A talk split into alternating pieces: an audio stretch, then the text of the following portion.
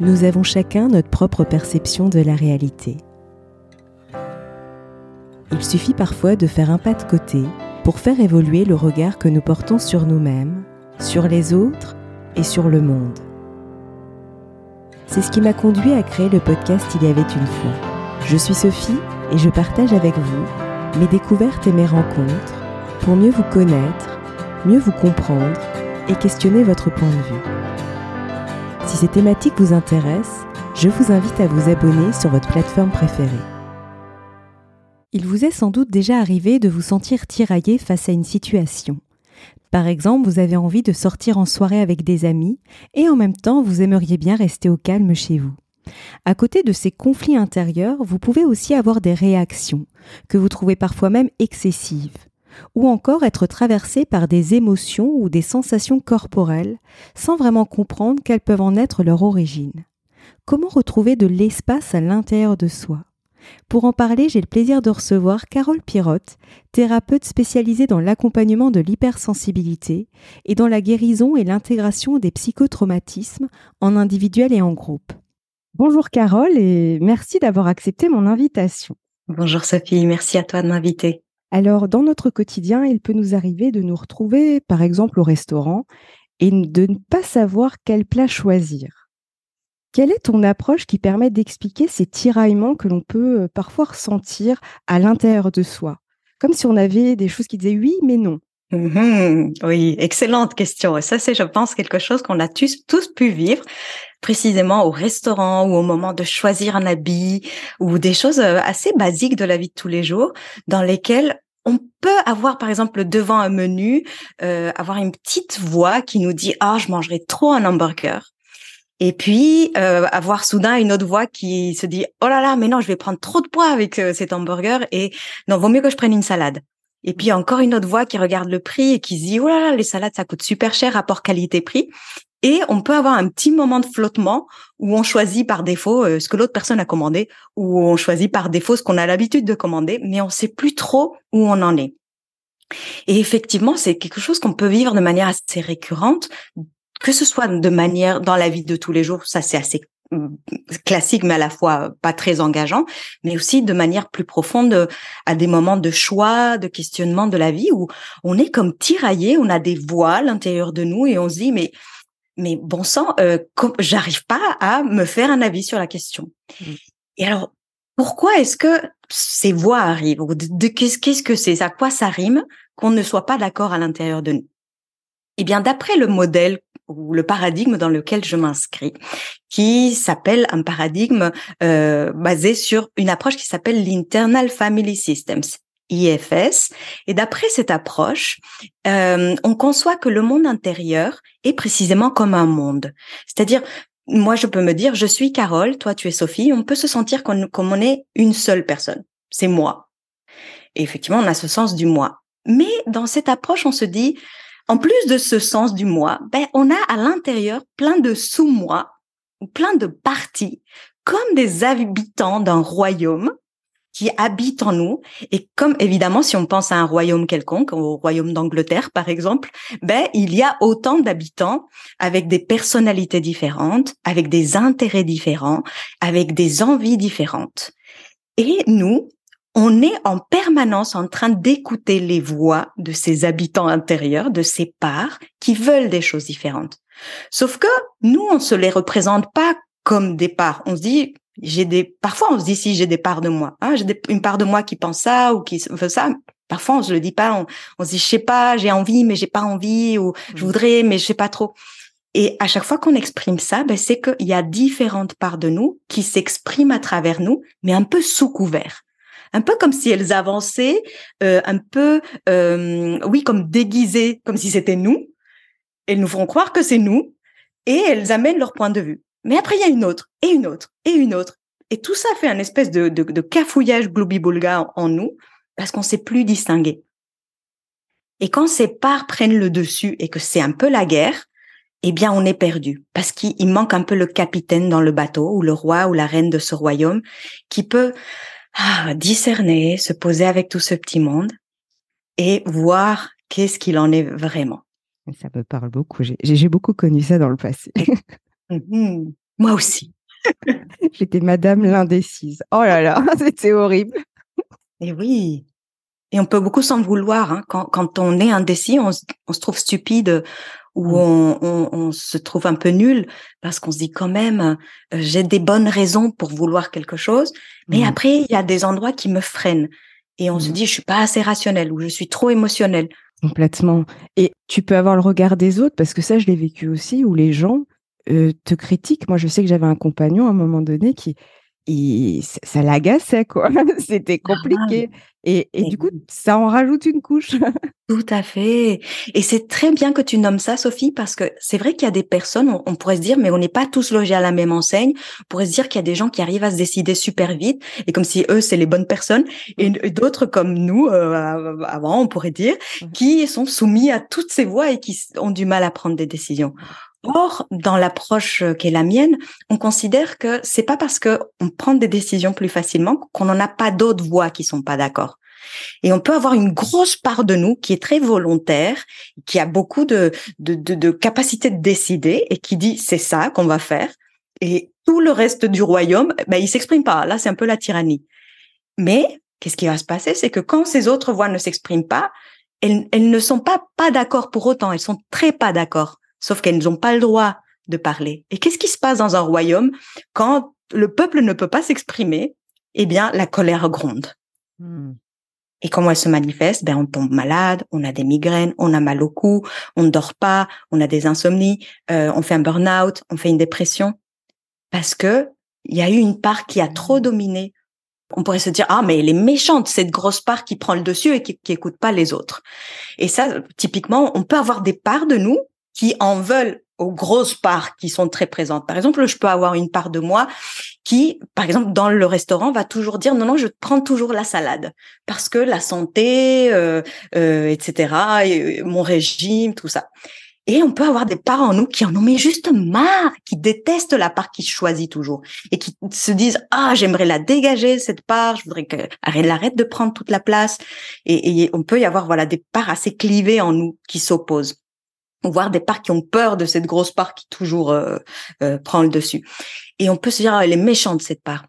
Or, dans le modèle qui est le mien et qui vraiment me parle profondément dans mon expérience, dans mon vécu et, et voilà dans les accompagnements que je fais, c'est que chacune des parts, c'est très important, chacune de nos parts, même si elle a un comportement qui nous fait du mal dans notre vie actuelle, chacune de nos parts agit à la base avec une bonne intention de protection vis-à-vis de nous.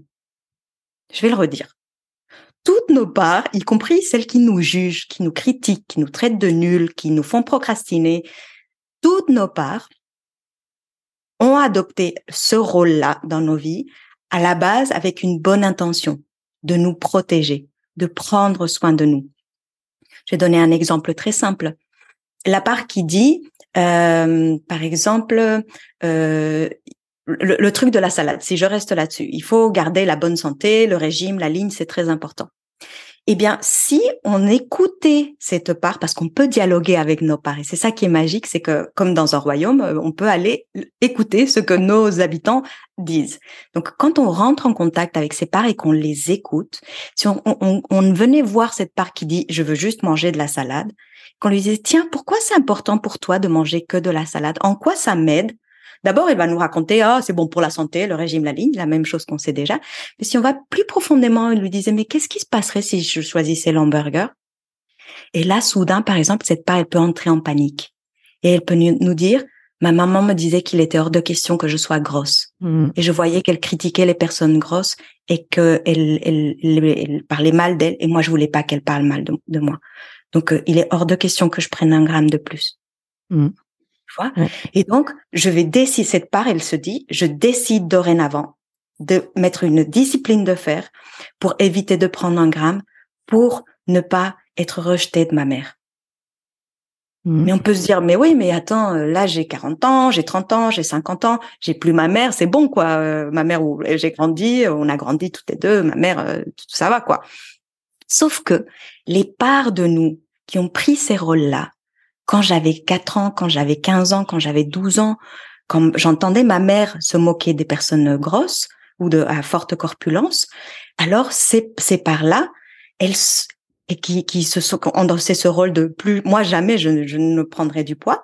C'est par elles restent stationnées à l'âge où elles ont acquis ce rôle, où elles ont entendu maman encore et encore euh, rigoler de la tante qui avait pris du poids, etc. Et c'est par, elles continuent à vivre en nous avec les 12 ans de l'époque. Donc même si moi j'en ai 43 aujourd'hui, quand je suis devant un menu et que je dis c'est la salade que je vais choisir et pas autre chose, c'est ma part de 12 ans qui réagit. Parce qu'elle, elle croit encore que ma maman va me rejeter. Et c'est ça qui nous peut, nous faire un peu vriller et se dire mais c'est le passé, le passé dans le passé. Pourquoi j'arrive pas à ne pas prendre, apprendre autre chose? Eh bien parce que cette part, elle est encore dans le passé. Elle est restée dans cet autre espace-temps. Voilà. Et justement, pour les détecter, parce que c'est très juste, effectivement, il y a, des parts malheureusement qui sont restées bloquées dans le temps. Et, le but finalement aussi de ce que tu proposes, c'est de les rapatrier finalement aujourd'hui, là maintenant, à l'instant présent. Comment on peut les, tu vois, les, les détecter? C'est-à-dire, en fait, tu vois, par exemple, dans la vie de tous les jours, on peut avoir des réactions. Ce qui me vient, j'ai par exemple pu le voir moi, sur le monde du travail, où par exemple, c'est en réunion, ça commence à être rouleux, et puis la personne va se lever, elle va sortir, euh, elle claque la porte. Ou euh, par exemple, je sais pas, tu vois, même, je prends l'exemple, tu peux être dans un lieu, tu peux être dans un dans une pièce ou en contact avec quelqu'un, et en fait, même s'il ne se passe rien, tu sens mmh. quelque chose. Tu vois, souvent, il y a des gens qui se disent, j'ai un côté éponge, et moi, je faisais partie. Et, euh, et, et, tu vois, est-ce que, euh, voilà, ce sont des réactions finalement qu'on a dans tous les jours, en fait, selon aussi mmh notre degré de sensibilité, mais euh, enfin d'accès qu'on a à la sensibilité, je dirais plutôt. Mais du coup, mmh voilà, est-ce que, enfin, est-ce que tu pourrais nous dire justement sur ça et faire le lien peut-être avec ces parents de Laurie dont tu parlais? Alors, oui, j'aurais peut-être juste un peu besoin de précision. La question, c'est par rapport au fait que on puisse être comme une éponge émotionnelle ou avoir une réaction un peu vive ou forte, mm. euh, comme je quitte le bureau d'un coup euh, et c'est plus fort que moi. C'est un peu quelque chose comme ouais, ça. un peu comme ça, parce que finalement, si tu regardes dans, les, dans la vie de tous les jours, on a des réactions, quelles qu'elles soient. Finalement, c'est des réactions qui peuvent être très impulsives, mais aussi des ah. non-réactions si tu regardes aussi, mm. ou des ressentis qu'on a mais on comprend pas. On se dit tiens, mm. tu vois, c'est un peu tout ça. Alors c'est un peu tout mélangé ce que je dis, mais c'est un petit peu, je fais un petit peu un panel. Je pense qu'on peut euh, bon, qui est qui se veut pas exhaustif, mais un peu de ce qu'on peut rencontrer au cours d'une journée ou, ou dans notre quotidien. Absolument. Donc, ce que j'entends dans ta question, c'est que il y a comme quelque chose qui se passe, soit intérieur ou extérieur, mmh soit qu'on se rend compte de ah ben on se dit oui clairement mon chef a mal parlé dans la réunion donc il y a eu quelque chose qui s'est allumé en moi et je suis partie mais quand même ma réaction après coup je me rends compte qu'elle était un peu excessive mm. ou soit il y a quelque chose je comprends pas pourquoi soudain je suis prise d'un mal-être euh, incroyable et, et j'ai pas compris pourquoi et puis je me dis peut-être que c'est l'ambiance des autres et après je comprends qu'il s'est mm. passé quelque chose et comment ça ça peut avoir une relation avec nos parts? C'est ça que mm. tu dis? Oui c'est ça c'est mieux formulé comme ça, exactement. non, non, non, c'est pas ça. C'était juste pour être sûr de t'avoir comprise, mais, mais du coup, je t'avais comprise. Alors oui, c'est une vaste question en vrai. C'est une vaste question. Euh, moi, ce que j'ai envie de répondre, c'est que à chaque fois qu'on réagit de manière impulsive et que c'est un peu plus fort que nous, c'est le symptôme qu'on est en train de rejouer du passé. Et quand je dis rejouer du passé, ça veut dire que des parts de nous qui ont vécu des situations analogues, pas dans le contexte, parce que quand on avait trois ans, on n'était pas en réunion d'entreprise, mmh. mais on était dans un bain où l'énergie était probablement semblable, où quelqu'un haussait le ton. Peut-être que chez moi, mon père ou ma mère haussait le ton. Et quand ça, ça arrivait, la seule façon que j'avais, soit c'était de m'effondrer, de me figer et de perdre mes moyens. Et du coup, c'est comme si j'ai rien pu dire alors qu'il m'a attaqué, il m'a, il a dit des choses horribles de moi devant tout le monde. Ou alors, au contraire, euh, je me suis barrée de, de la réunion parce que c'était insupportable. Ben, peut-être qu'à l'époque, la seule manière pour ne pas me sentir détruite intérieurement, c'était de partir, de quitter la pièce et de m'enfermer dans ma chambre. Et donc, je suis en train de vivre une répétition face à un scénario qui goûte je sais pas si mmh. c'est parlant le mot goûter, mais qui qui qui donne l'impression corporellement au niveau des sensations de quelque chose qui est vieux et qui est connu et auquel nos parts se disent face à ce type de scénario, la réponse la plus adaptée, qui est la réponse de quand j'avais 12 ans ou 3 ans, c'est courir, partir en courant, claquer la porte, ou m'effondrer, me figer et ne rien dire. Et donc, euh, comment on peut les détecter? Ben, Parce que ça a été plus fort que moi. Parce que après coup, quand j'y réfléchi, je me dis quand même, euh, je, sens que c'était un petit peu excessif et qu'il y a toute une histoire qui se raconte par rapport au présent, qui dit ah ben oui mais c'est normal parce que mon chef si ça ça, mais que si on mettait de côté l'histoire de ce qui s'est passé, qui est vrai en soi, hein, après les faits sont les faits, mais si on mettait de côté cette histoire et qu'on remontait le fil de la sensation de ce que j'ai vécu et de ma réaction, ben il est fort probable, voire certain que je vais me retrouver avec un épisode de l'enfance. Et là, je peux comprendre, ah oui, j'ai senti du danger à ce moment-là, et c'est la part de moi qui me sauve la peau, qui est apparue et qui m'a fait réagir comme ça. Et moi, ce qui me fait penser, enfin, euh, qu'on pourrait qualifier comme ça, euh, je sais pas si c'est le bon terme, mais en tout cas, c'est les fameux schémas répétitifs, en fait, qu'on dit, par exemple, ce qui me vient, tu vois, je, ne sais pas pourquoi ça me vient, mais il y, a parfois des personnes qui ont certaines croyances que, par exemple, bon, je, donne un peu un exemple cliché, mais par exemple, tous les hommes sont des salauds. Et donc, du mmh. coup, euh, quand tu as engrammé ça d'une manière ou d'une autre, parce que derrière cette phrase, il y a une charge émotionnelle qui nous appartient ou pas, peu importe. Mais et du coup, c'est ce que tu dis, c'est en fait les situations qu'on vit dans la vie de tous les jours, on va se mettre dans une certaine posture sans même s'en rendre compte pour finalement rejouer des choses qu'entre guillemets on connaît déjà, même si on ne sait pas qu'on les connaît. Bon, c'est un peu bizarre dit comme ça, mais en fait, en mmh. gros, c'est un petit peu ça ce qui. Absolument, c'est exactement ça. En fait, c'est notre cerveau, il a besoin euh, de de marcher dans du connu. Et si moi, ce que j'ai connu, par exemple, c'est un climat familial où il y a de l'insécurité, où il y a un petit peu des jeux psychologiques, où il y a un gentil, un méchant, où il y a euh, voilà des, des, des trios infernaux qui se font, victime, bourreau, sauveur. Si c'est ça que j'ai connu dans mon enfance, ça, comme tu as dit, ça, ça reste gravé en nous. C'est comme comme l'information que notre cerveau, notre système nerveux et tout notre être a que la vie c'est cela, et notre cerveau, il va chercher, par différents biais cognitifs, à retrouver cet état qui goûte comme connu et comme la maison. Et le connu, même si c'est extrêmement insécurisant, c'est sécurisant parce que c'est connu. Le cerveau a besoin de connu, même si c'est du douloureux, même si c'est du trash, mais c'est ça que je connais. Et mon, cerveau, s'il est tout, tout, le temps en train de, de, devoir s'adapter à un nouvel environnement qu'il connaît pas, etc. Ça demande beaucoup trop d'énergie, même en termes de, de glucose, en termes de, de, de tout un tas de choses au niveau de notre organisme. Et notre organisme, pour se préserver, a besoin de repères, de connus. Donc, il va, à travers nos parts, ben, envoyer les signaux et mettre en place les scénarios qui vont nous ramener dans ce connu. Mmh. Il est là le drame, parce que ben, comme c'est ce qu'on connaît, si ça a été maltraitant, ben, on va continuer à se faire maltraiter. Mais elle est là aussi l'opportunité parce qu'à chaque fois qu'on se retrouve dans une situation, on se dit mais pourquoi de nouveau je suis tombée dans ce type de mmh. relation? Pourquoi est-ce que ça se reproduit à nouveau? Pourquoi dans mon travail ci ou dans mes relations mmh. ça?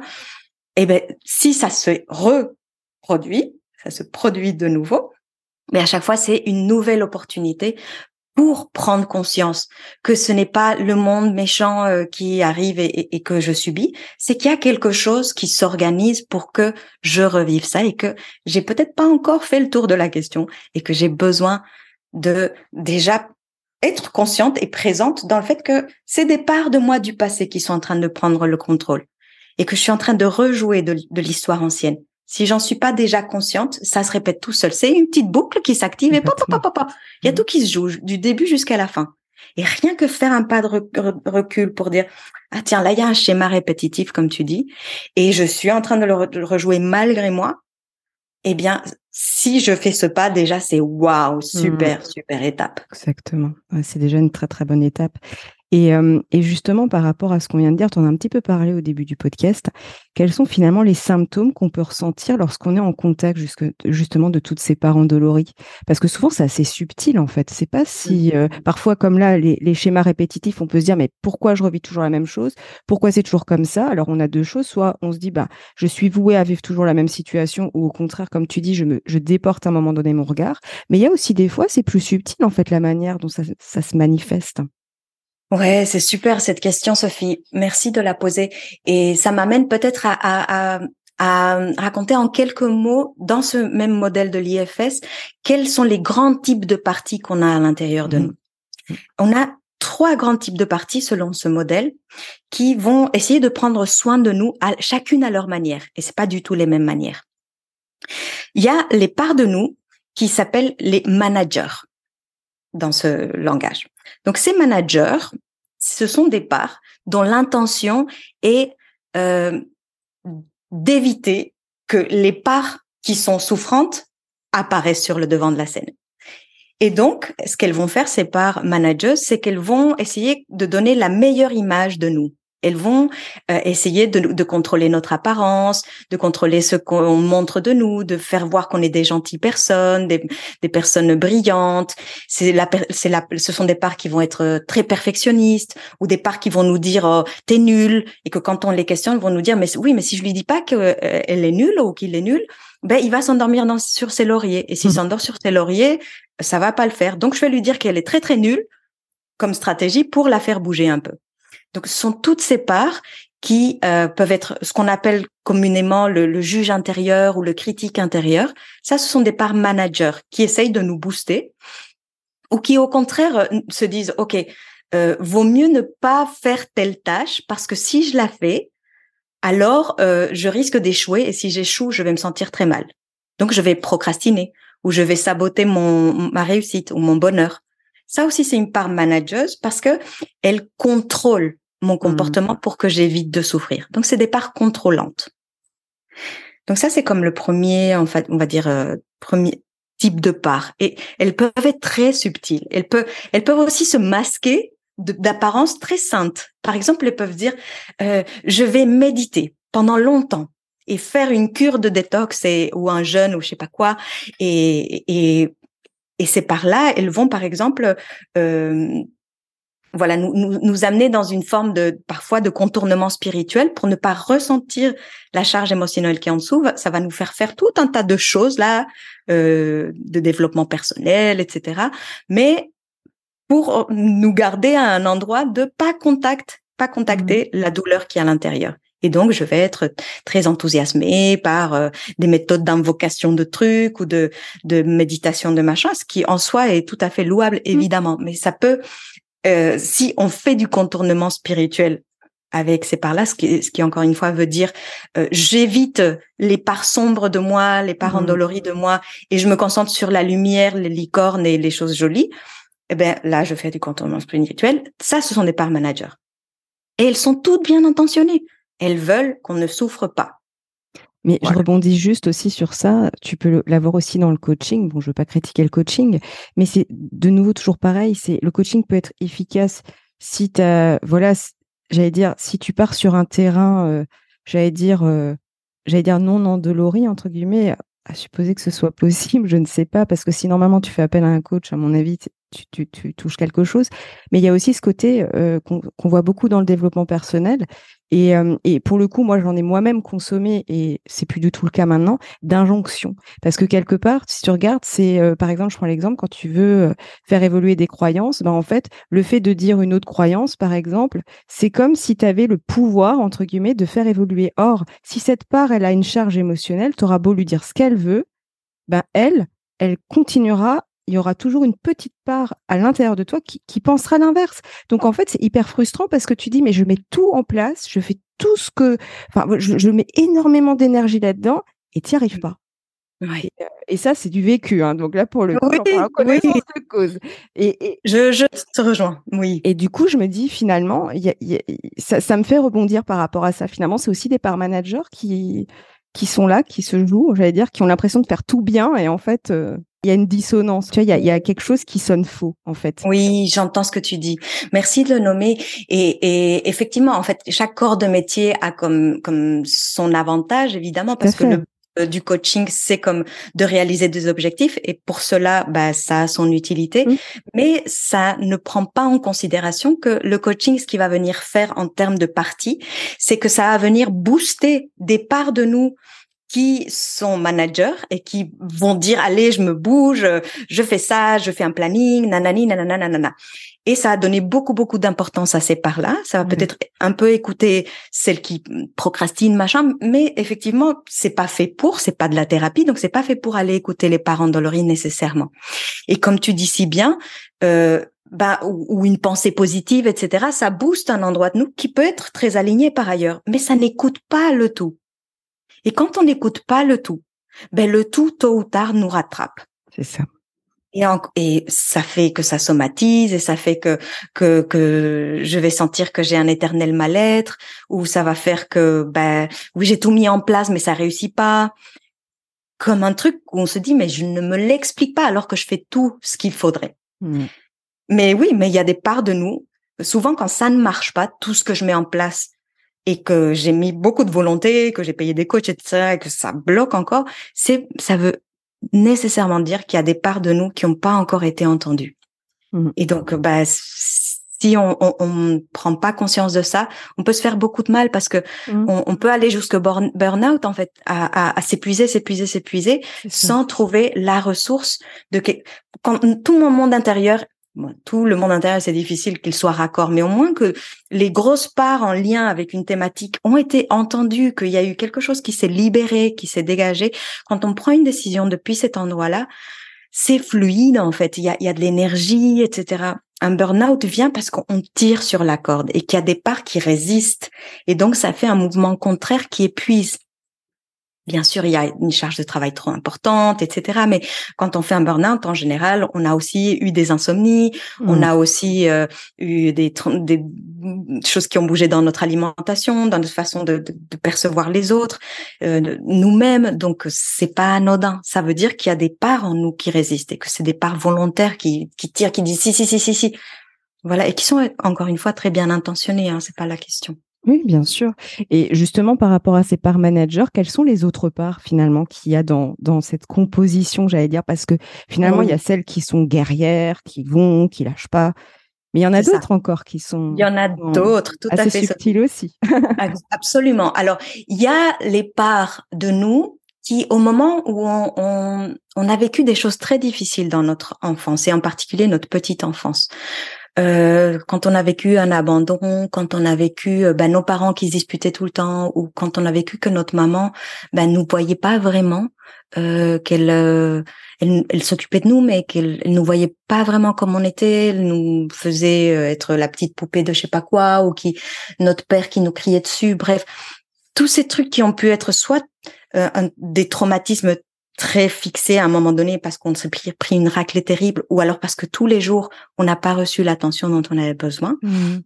Tout ça, ça laisse euh, des, de la souffrance à l'intérieur de nous et ce sont des parts de nous qui vont venir comme absorber la souffrance. Des parts de nous absorbent la souffrance du moment ou de, ou de ces plusieurs euh, situations euh, qui se répètent dans le temps, pour éviter que ce soit tout le royaume intérieur, tout notre monde intérieur qui souffre. Donc c'est un peu comme euh, comme s'il y avait une part de nous qui se sacrifiait, qui acceptait de prendre toute la charge de douleur pour qu'on puisse continuer à fonctionner et à survivre.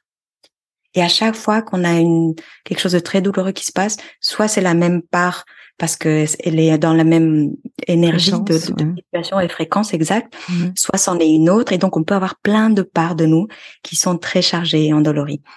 Et ça, ça s'appelle les parts dans le langage IFS, ça s'appelle les parts exilées. Pourquoi exilées?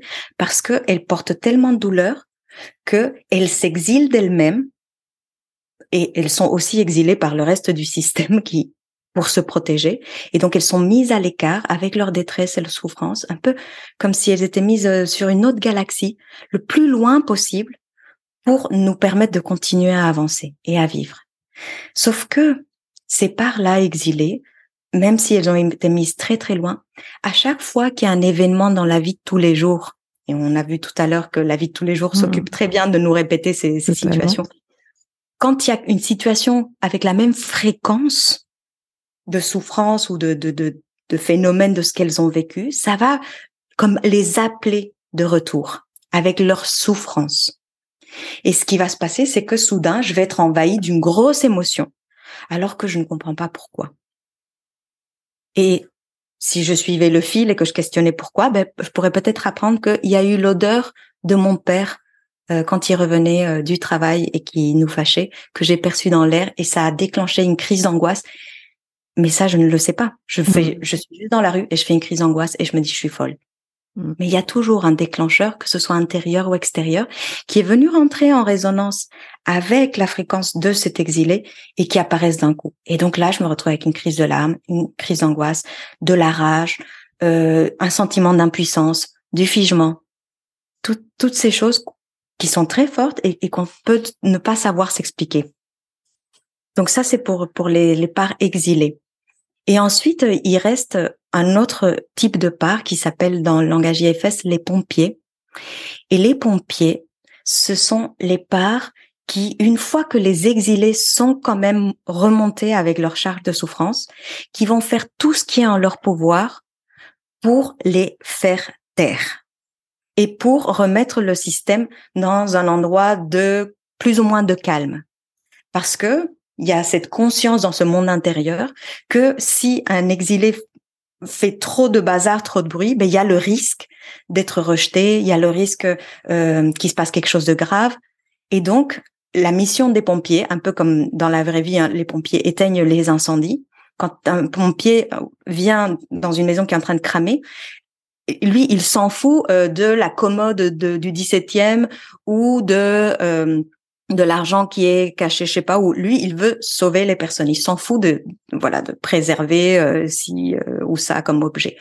Et eh bien, de la même manière, les pompiers, ils agissent à l'intérieur de nous euh, avec des moyens très vifs pour nous sortir de la douleur. Et donc, typiquement, tous les comportements addictifs, c'est-à-dire toutes les compulsions qu'on peut avoir pour nous apporter un soulagement ou une sensation de bien-être temporaire, quitte à ce qu'il y ait une sensation de manque plus tard et des conséquences négatives. C'est ça la définition que donne Gabor Maté d'une addiction, qui est un docteur euh, canadien qui a beaucoup bossé sur la question, travaillé sur la question. En tout cas, si on a tous ces comportements, et ça peut être n'importe quoi, ça peut être manger, voir Netflix, euh, aller faire les courses, faire du sport, travailler, toute activité peut devenir une activité addictive si elle répond à ces critères de compulsion pour nous soulager d'une douleur temporairement ou euh, nous amener un, bien-être temporaire et qui à long terme va nous causer des sensations de manque et des circonstances, euh, voilà, des, des, des, conséquences négatives. Eh bien, à chaque fois qu'il y a un pompier qui s'allume, euh, c'est voilà ce type de comportement. Et donc ça va essayer de de nous amener je, commence à sentir un petit peu de stress comme ça. Et ben sans me rendre compte j'ai déjà le nez dans le placard en fait en train de sortir les chips ou le chocolat ou sans me rendre compte, je suis déjà en train de scroller pendant des heures sur Instagram ou sur Facebook. Ou sans me rendre compte, je suis euh, partie faire deux heures de footing ou, vider euh, ma carte bleue de l'argent que je n'ai plus. Et j'insiste bien sur le sans m'en rendre compte parce que souvent c'est quelque chose qui se vit de manière inconsciente. Et juste pour rebondir par rapport à ce que tu disais, parce que ça me fait vraiment penser à une période de ma vie. Euh, bon, j'étais dans un, dans un univers pas forcément euh, très, très bienveillant. Et, euh, et c'est vrai que moi, j'avais un, un, un, truc que je faisais qui était, mais un réflexe, c'est dès que c'était trop, j'allais faire une machine. et du coup, je me dis, pourtant, j'avais pas d'addiction pour faire des machines, hein, parce que c'est quand même pas le truc le plus kiffant, on va dire. Mais j'avais ce truc-là. Et donc voilà, ça me fait vraiment penser ce que tu dis à ce côté aussi, même si à la base, l'activité en elle-même n'est pas forcément une addiction parce que moi j'avais pas d'addiction avec les machines particulièrement. Mais par contre j'avais toujours euh, ce truc-là où en fait dès que c'était trop fallait que je parte de la pièce. Donc du coup je partais faire une machine. Oui, waouh, c'est tellement intelligent et tellement bien fait. En fait, c'est comme si la façon de justifier la fuite euh, pour te préserver, c'était il y a quelque chose qu'il faut que je fasse, c'est une machine. Et je connais très bien ça. Moi aussi, j'avais la ménagite aiguë, c'est-à-dire que dès que il y a j'avais quelque chose qui montait comme stress ou comme, charge, je me mettais à faire du ménage. Donc, je peux très bien relationner avec toi. Et c'est quand on dit euh, j'ai pas d'addiction au ménage, effectivement, moi je suis pas addict dans le sens de j'ai besoin de faire du ménage tout le temps parce que mmh. j'ai un toc. Mais c'est une forme de mon point de vue d'addiction dans le sens où c'est un comportement compulsif pour apporter un, une sorte de d'espace en fait où ça me met aussi. J'aimerais beaucoup nommer. Il y a un type de pompier euh, qui est assez fréquent chez les personnes qui euh, vivent du figement. Le figement, c'est il y a, trois réponses qui sont connues. Bon, maintenant il y a plus de sous-parties, c'est un peu plus complexe que ça dans les neurosciences, mais on va dire que schématiquement il y a trois euh, grandes réponses euh, qu'on partage avec d'autres les autres animaux, bon selon euh, l'échelle, qui sont soit la fuite, soit l'attaque. Ça c'est assez connu. Et puis aussi on peut avoir le figement. Le figement, c'est je suis privée de mes moyens et je ne peux plus répondre. Et souvent, on a comme un mécanisme de réponse privilégié. Il y a des gens qui sont plus sur euh, à l'attaque, il y a des gens qui fuient plus et très souvent, très souvent, surtout quand on a eu euh, voilà des, histoires euh, bébés, de traumatisme, etc. On peut être dans le figement. Et donc, quand on est dans le figement, on a souvent un pompier particulier qui amène une sorte de blackout intérieur. C'est-à-dire que si quelqu'un vient et me crie dessus, c'est comme si mon cerveau se débranchait et que la personne me parle, je sens plus rien et j'ai l'impression que euh, je vois quelqu'un me parler depuis un aquarium. Je comprends même plus les mots qu'il me dit. Ça fait je ne peux plus réfléchir en fait. Et c'est comme si j'étais dans un état cotonneux. Et ça, c'est en quelque sorte, c'est de la dissociation. Ça, veut dire que je me désassocie de mon corps et de ma présence et je pars loin, loin, loin. Et ça, c'est un pompier assez classique mm. qui peut nous faire sentir parfois qu'on est bête parce mm. qu'on nous dit mais tu comprends pas ce que je te dis, tu, tu, et puis mm. on sait même plus de quoi on est en train de parler.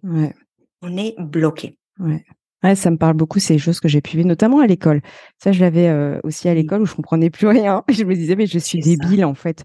Mais en fait, j'étais euh, tétanisée. Donc, euh, il n'y avait plus rien qui sortait. Mmh.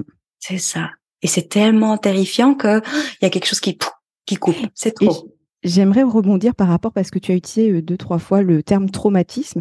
Et justement, j'aimerais bien que tu nous fasses ta définition parce que le traumatisme, parfois, on peut croire que c'est vivre quelque chose de d'horrible, en fait, ou quelque chose de, de vraiment. alors, c'est possible, mais pas que finalement. Mmh, absolument. Merci pour ta question qui est très très très intéressante. Euh, alors, ma définition du traumatisme, j'insiste bien parce que c'est un peu comme tout, il y a, il y a différentes écoles qui mmh. vont nommer ça de manière différente. Euh, ma définition du traumatisme, c'est euh, que à la suite de quelque chose de trop intense pour nous, au moment où on le vit. Et le pour nous est très important parce que toi et moi, on n'est pas les mêmes personnes. Et donc, on a des constitutions, des histoires différentes. Donc, quand on vit quelque chose de très intense et difficile pour nous, où il est impossible de faire sens parce que c'est tellement douloureux ou, ou incohérent pour nous, lorsque ça, ça arrive, et que ça fait une sorte de fragmentation à l'intérieur de moi parce que juste c'est tellement de chaos intérieur qu'il y a comme un fusible qui s'éteint donc une part qui prend la charge de souffrance et que cette part se, disloque de, de mon être-té, de mon soi, de qui je suis. Là, on peut parler de traumatisme. Mmh. Donc le traumatisme, c'est pas ce qui m'est arrivé, mais ce que ça m'a fait à l'intérieur de moi cela qui m'est arrivé. C'est la perception, en fait, finalement, que tu as eu de tel ou tel événement, en fait, quel qu'il soit, en fait. C'est comment tu l'as perçu, en fait. C'est ça? Absolument. Comment tu l'as perçu et de cette perception, de cette réception, mmh. comment ça a impacté tous tes corps? Et quand je parle de tous tes corps, c'est ton corps physique, ton mmh. corps émotionnel, ton corps mental, y compris ton corps euh, énergétique pour ceux euh, qui, qui sont voilà dans cette euh, optique. En tout cas, très clairement, prouvé scientifiquement, euh, la strate physique, émotionnelle et mentale est impactée par un traumatisme. Et qu'est-ce que ça veut dire? Ça veut dire que depuis que cet événement a lieu, ou ces événements, et on va y revenir parce que effectivement, ce que tu nommais tout à l'heure, on peut se dire, bah oui, typiquement, euh, une situation traumatisante, c'est euh, un père qui bat son enfant, un viol, un attentat. Ça, c'est comme estampillé traumatique. Mais il y a aussi ce qui s'appelle les traumatismes de développement, qui inclut tout cela qu'on aurait eu besoin de recevoir quand nous étions bébés et enfants et que nous n'avons pas reçu en termes d'attention, de reconnaissance, de soins, de, de soutien de notre être avec toutes nos, nos manifestations émotionnelles, notre, notre ressenti, notre vécu. À chaque fois qu'on a été nié, à chaque fois qu'on a été euh, humilié, à chaque fois qu'on a été rejeté, ça a pu être source de traumatisme, de, de ce qui s'appelle traumatisme de développement, et ça laisse aussi des traces très présentes en nous. Et comment on peut savoir si on a vécu des traumatismes? Parce qu'on peut se dire, souvent, j'ai le cas avec les personnes que j'accompagne qui me disent, bah, moi j'ai eu une enfance plutôt heureuse. Euh, ouais, bon, il s'est passé un peu ça, mais c'est pas bien grave et il y a pire ailleurs. Et puis non, j'ai pas de traumatisme dans ma vie. Ça, c'est un grand classique. Mais quand ces personnes expriment que elles ont euh, pas confiance en elles, qu'elles ont euh, qu'elles n'arrivent pas à réaliser leurs projets, qu'elles se sabotent, qu'elles euh, ont un mal-être permanent, qu'elles ont euh, une hyper émotivité, qu'elles ont euh, une hyperesthésie, tous ces trucs hyper euh, dans la douleur, eh bien, tout ça, ce sont des symptômes de traumatisme. Le problème, c'est que le traumatisme, comme c'est un phénomène qui se vit au présent par ses symptômes, mais ça ne se voit pas. Et c'est ça le drame des personnes, mmh. surtout celles qui savent pas ce qui leur est arrivé ou celles qui ne donnent pas de crédit à ce qui leur est arrivé parce qu'elles se disent ben ça c'est rien, que ma mère ne se soit pas vraiment occupée de moi et qu'elle ait passé son temps avec ses copines, c'est pas très grave, j'ai survécu. Ou qu'on m'ait donné des fessées euh, ou quelques gifles, bon, c'est pas bien grave. Et donc on n'arrive pas à se reconnaître soi-même et ça c'est un mécanisme de protection d'une de nos parts aussi qui préfère nous dire c'est pas grave que de dire oui c'était grave et du coup euh, mes parents n'ont pas été au rendez-vous ça, c'est très insupportable pour notre monde intérieur. Et donc, on va venir les protéger par ses parts et se raconter qu'on a une bonne histoire. Et du coup, quand on vit tous ces symptômes du traumatisme, on se dit, mais je suis folle parce que j'ai tous ces symptômes, mais il m'est rien arrivé. Or, si, le corps ne ment jamais. Le corps ne sait pas mentir. Et donc, quand il manifeste une maladie auto-immune, quand il manifeste euh, voilà des douleurs au cou en permanence, quand il manifeste euh, du mal-être, eh bien, ça nous raconte une histoire. Et la question qu'il faudrait se poser, c'est qu'est-ce qui m'est arrivé dans mmh. mon histoire? Et parfois, on a la réponse, parfois pas. Et c'est pas grave si on l'a pas. On peut guérir des traumatismes totalement, même sans savoir ce qui nous est arrivé. Et parce qu'il y a des personnes à qui leur est arrivé même des choses très graves et qui vivent ce qui s'appelle l'amnésie traumatique, qui est que leur cerveau, pour protéger, a exilé tellement loin non seulement la part mais le souvenir que c'est comme si c'était rien passé.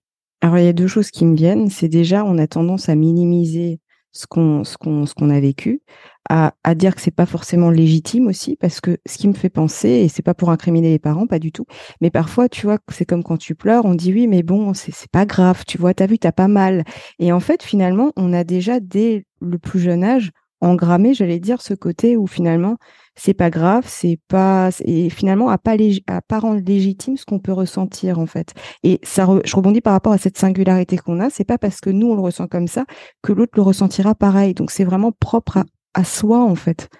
Exactement. C'est voilà, j'aurais pas pu mieux le dire. Ouais. Et, euh, et juste par rapport au fait aussi, je rebondis par rapport à ça, quand tu disais finalement, on, pas on s'en fout, mais manière de parler, finalement, qu'est-ce qui nous est arrivé? C'est vrai que souvent on veut comprendre, on veut se dire mais qu'est-ce qui s'est mmh. passé Et en fait, le plus important finalement, c'est de libérer la charge émotionnelle, même si on veut mmh. savoir. En fait, mmh. finalement, c'est ça ce qu'il y a de bien dans ce que tu proposes aussi dans l'accompagnement que tu proposes, c'est qu'en fait, le but c'est pas de savoir le pourquoi, c'est d'aller rencontrer cette charge en fait pour tout doucement faire de la libération et, et se libérer finalement pour pouvoir avancer. Tout à fait. C'est-à-dire que la guérison, elle est là. Elle est à venir en présence rencontrer la douleur rencontrée depuis un espace ressourcé, pas depuis un espace souffrant, mais précisément depuis un espace euh, d'adulte, on, va dire, parce que ce qui nous traumatise surtout, c'est de ne pas avoir eu des adultes ou un adulte qui a pu nous permettre de, de, de nous accompagner dans, dans ce qui se vivait et mettre sens à ce qui se passait et décharger cette émotion. Donc, on, on devient cet adulte pour nous-mêmes. C'est ça, c'est ça notre euh, voilà, ce, qu'on peut faire, c'est le, le rôle qu'on peut avoir. Et effectivement, c'est indispensable de, de, de réaliser ça pour avoir cette guérison, mais on n'a pas besoin de, de savoir ce qui nous est arrivé. Par contre, ce qu'il est nécessaire de faire, euh, que je constate très souvent, c'est que euh, c'est pas parce que c'est pas indispensable pour guérir de savoir qu'il ne faut pas honorer les parts qui sont très stressées et qui veulent savoir. Et, et c'est par là, c'est très important que on les inclut aussi dans le travail, dans le sens où leur dire ah oui, je vois que pour toi c'est très important de comprendre et de faire sens. Pour l'instant, on n'a pas la réponse. Et est-ce que tu veux bien nous accompagner dans ce périple pour trouver les indices, toi qui es sûrement très forte à trouver des indices. Et petit à petit, ces parts commencent à se détendre. Et puis un jour, parfois, c'est pas toujours le cas, mais parfois, quand notre monde émotionnel, notre système nerveux sont prêts, parfois les informations arrivent et remontent. Et parfois, c'est pas le cas.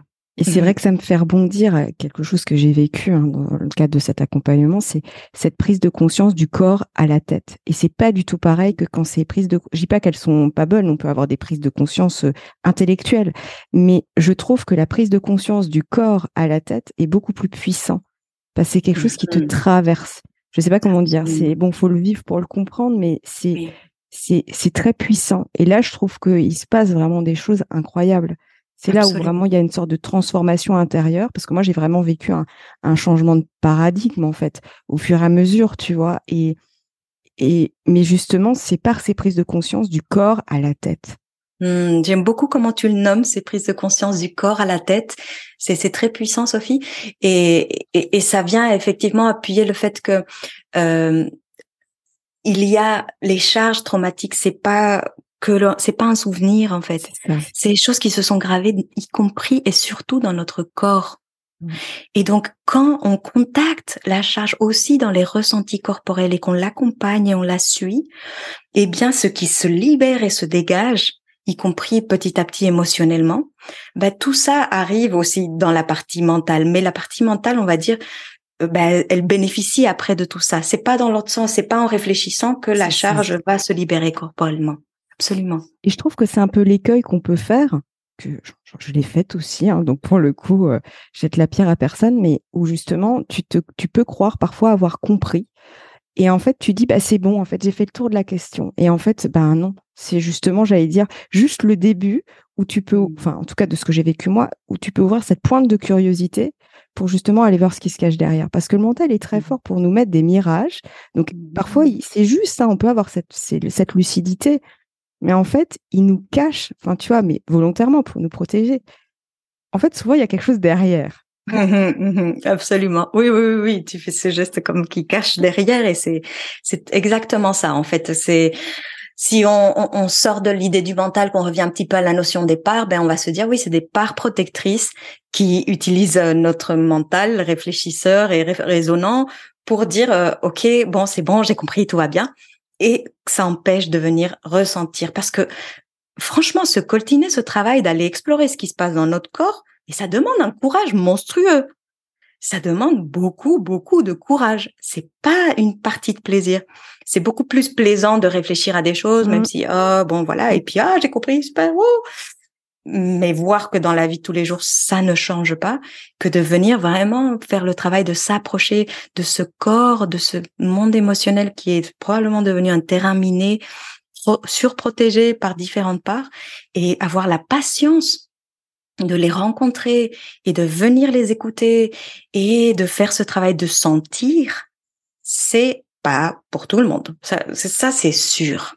Et en plus, je trouve que dans notre société, on a pris justement, on, vit dans une société où on est beaucoup dans le mental, beaucoup dans l'intellectualisation des choses, et du coup, on est beaucoup coupé en fait de nos émotions.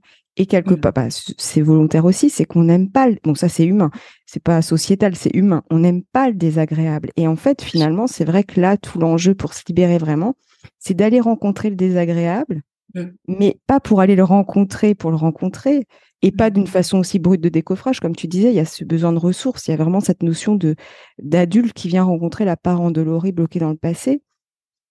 En fait, l'idée, c'est finalement d'accueillir, Mmh.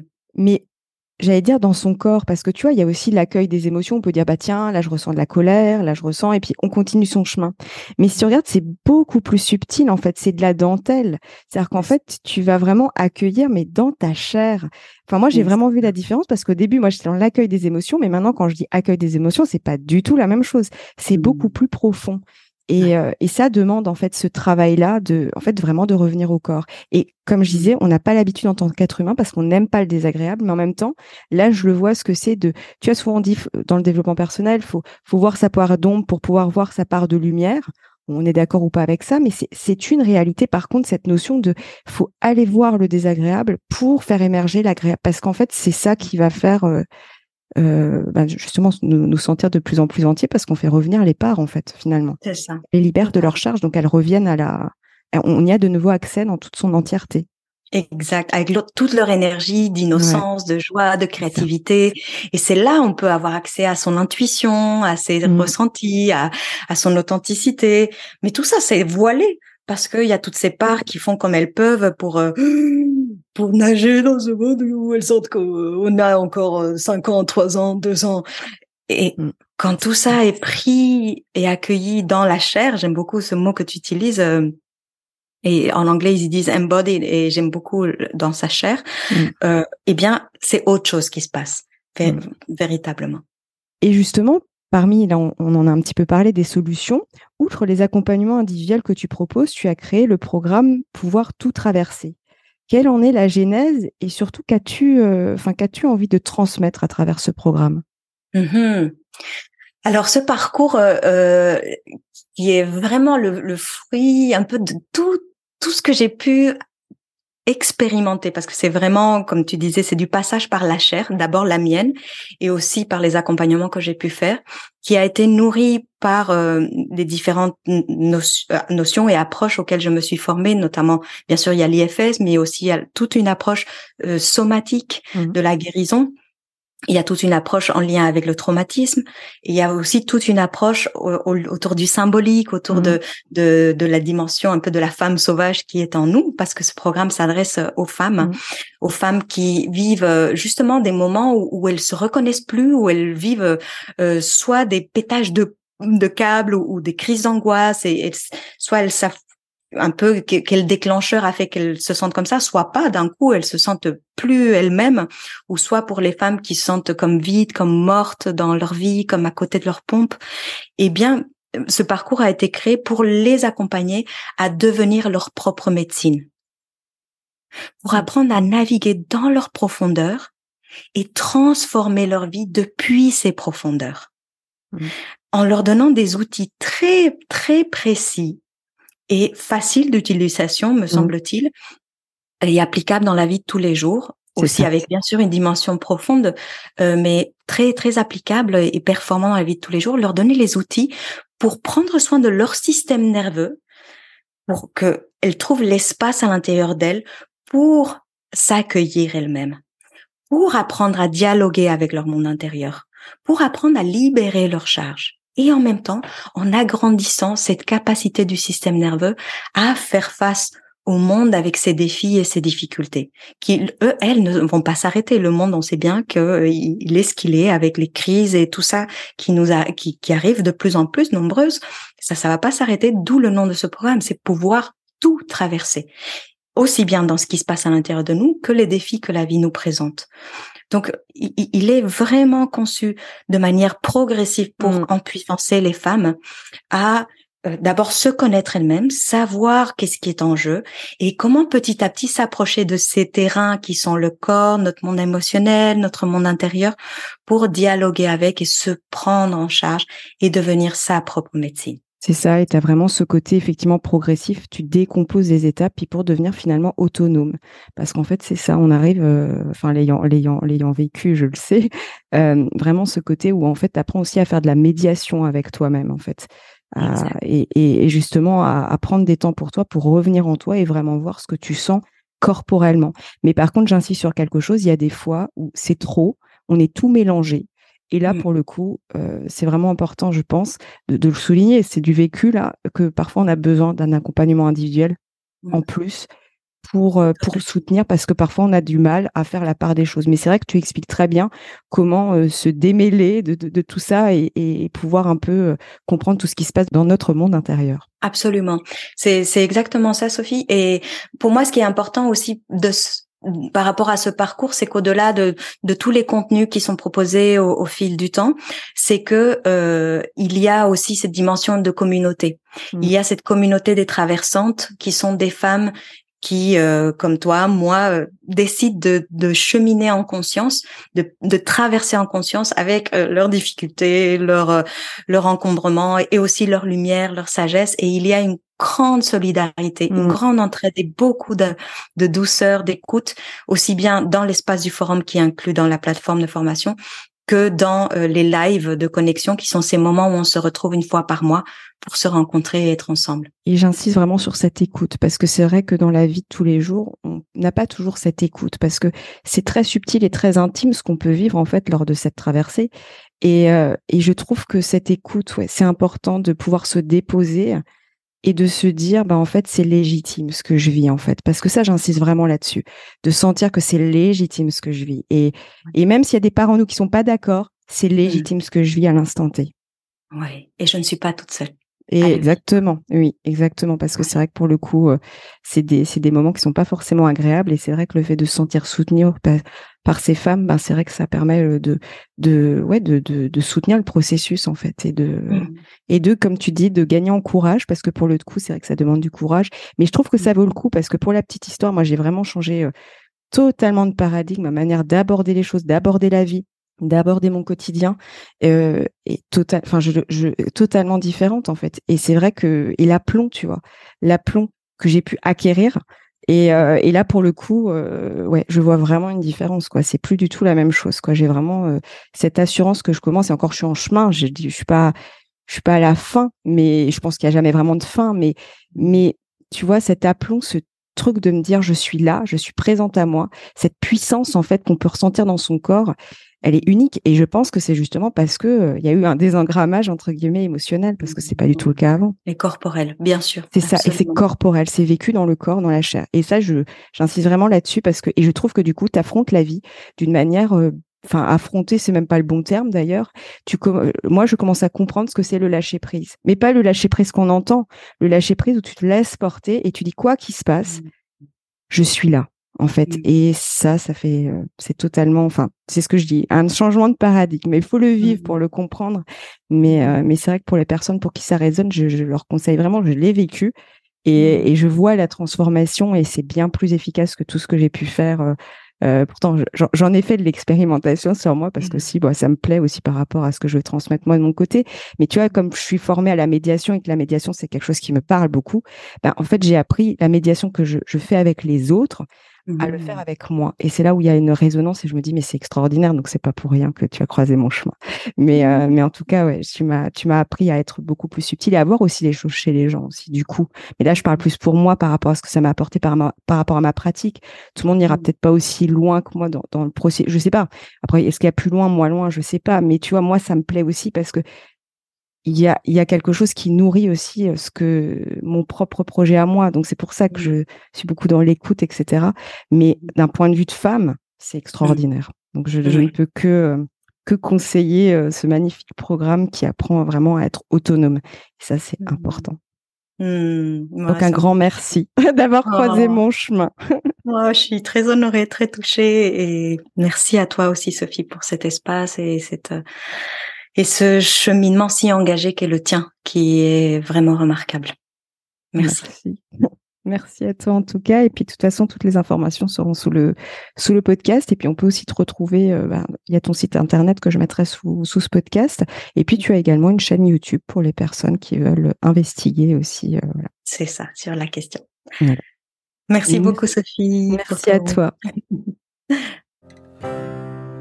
si vous avez aimé cet épisode, n'hésitez pas à lui laisser 5 étoiles sur Apple Podcast ou un pouce sur YouTube et surtout, abonnez-vous sur votre plateforme d'écoute préférée pour ne manquer aucun épisode. Je vous souhaite une très belle journée ou une très belle soirée et vous donne rendez-vous la semaine prochaine. À bientôt!